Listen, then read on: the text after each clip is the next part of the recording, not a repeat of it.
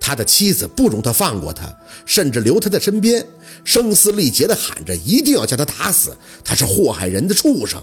他们吵了很久，宝四被家丁系着绳子绑在角落，他吵累了，不耐烦地解开宝四的绳子，抱着他去了书房。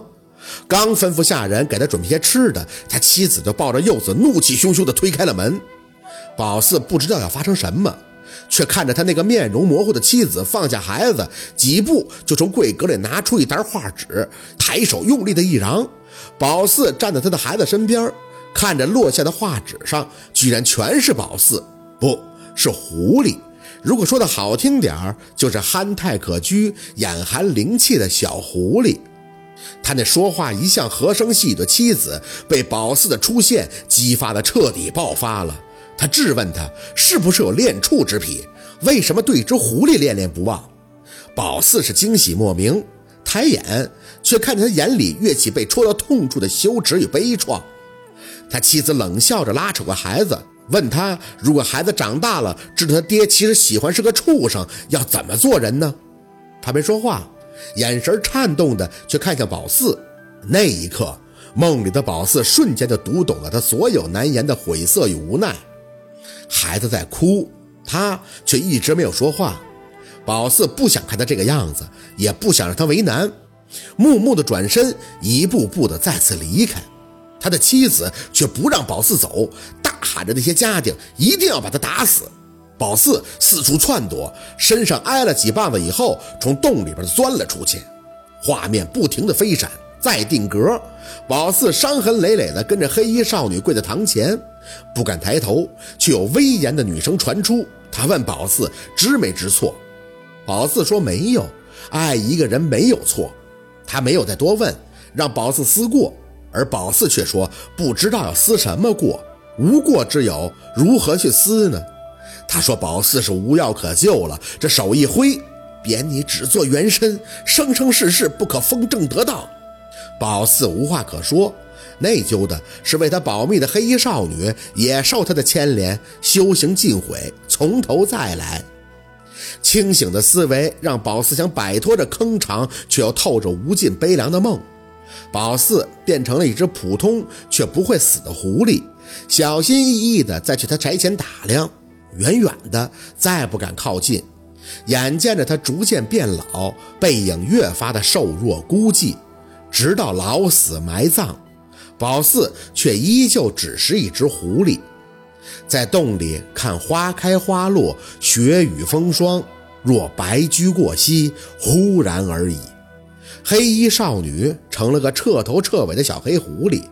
她让宝四去上头认错，可宝四不肯，执着的在洞里边等。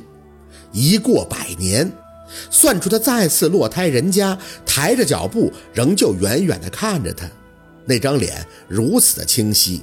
宝四呢，却不敢露面，也不能露面，心知他必要娶妻生子，而宝四却不想让他再产生羞耻之心。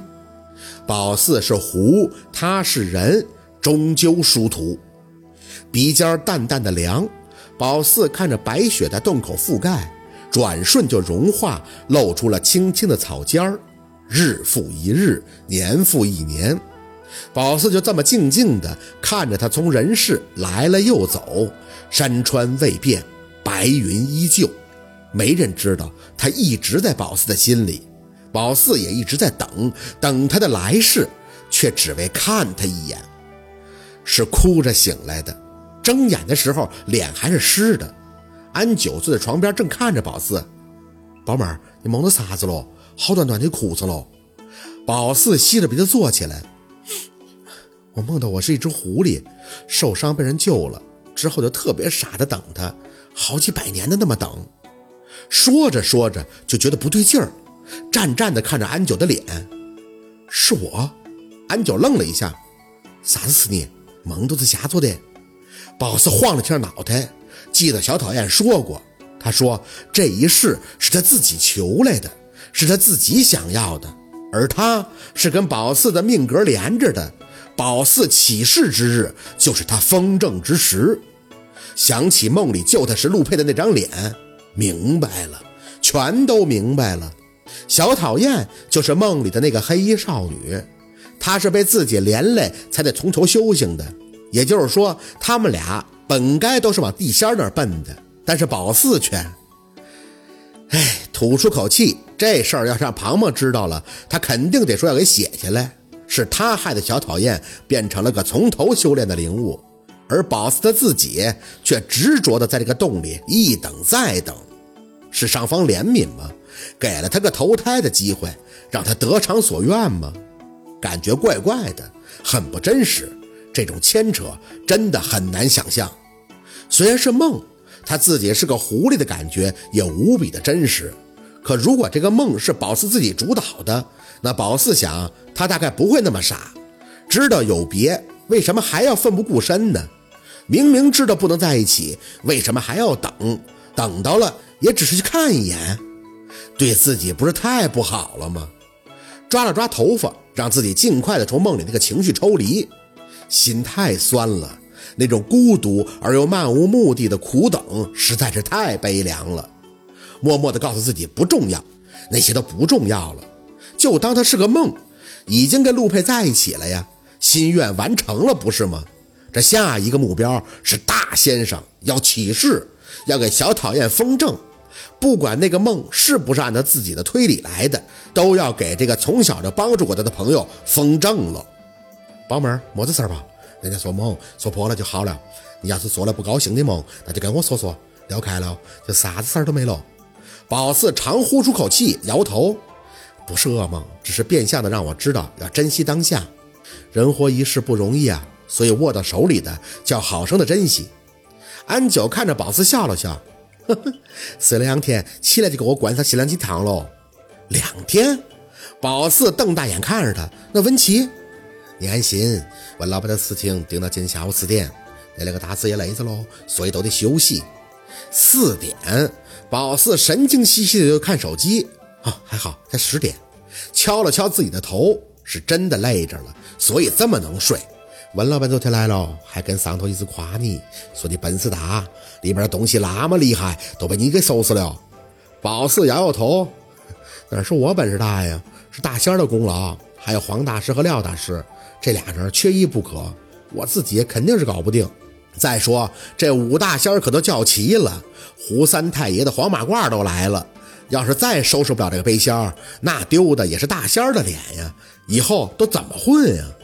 只能说这个时机正好，有黄道士帮着围困，廖大师帮他们给背仙推到这个可以施展的地方。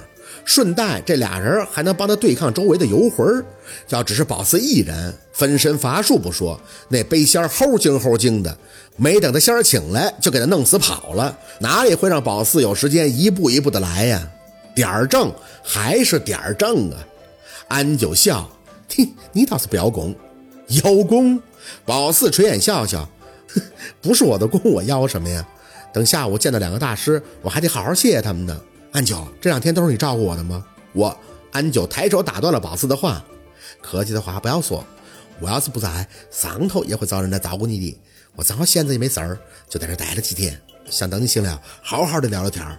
不然我就直接去耍了，还不晓得啥时候才能回来再见面。嘿，你饿了吧？我先去给你弄点吃的。上头说了，文老板的事情肯定少不了你的，所以啊，你今天一定会睡醒。不过，你醒了就得吃饭，啷个事情都得吃完了饭再去做。宝四嗯了一声，是有点饿了。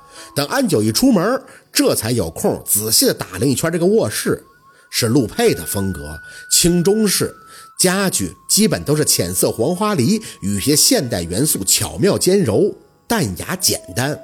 睡觉前记得陆佩说去中海城，北郊有些远。庞庞也跟他提过，说温琪在这住，他们俩在这是邻居。稀里糊涂的乱想了一阵儿。挠头，忽然想到了重点，拿过手机，快速的拨出号码，放到耳边。不一会儿，就响起了若文的声音：“四宝，好几天没给家长来电话了，这几天忙啥呢？”“哦，我瞎忙啊。”寒暄了一通，听出来小六没跟若文讲背仙的事儿，就放心的步入了正题：“二舅，咱们家那鱼……哦，鱼呀，我正想跟你说呢。那鱼前两天晚上开始在鱼缸里各种的乱窜，蹦的大叫一个高啊！”给你舅妈吓的，合计这鱼是怎么了？俺们俩真怕这鱼蹦出来掉在地上，我没注意，它得干死了。就弄个杠给它留点空，就干别的去了。等昨天早上我再看，这身上都烂了，还有点臭了。我不碰它，它就在那飘着；一碰呢，啊，倒还是能动一下。四宝，你不是说这神仙鱼吗？这不能死了吧？心放了，他要是还活蹦乱跳的，那宝四才紧张呢。二舅，你别多想，我以前那也是瞎说的。究竟是不是神仙鱼，这谁知道啊？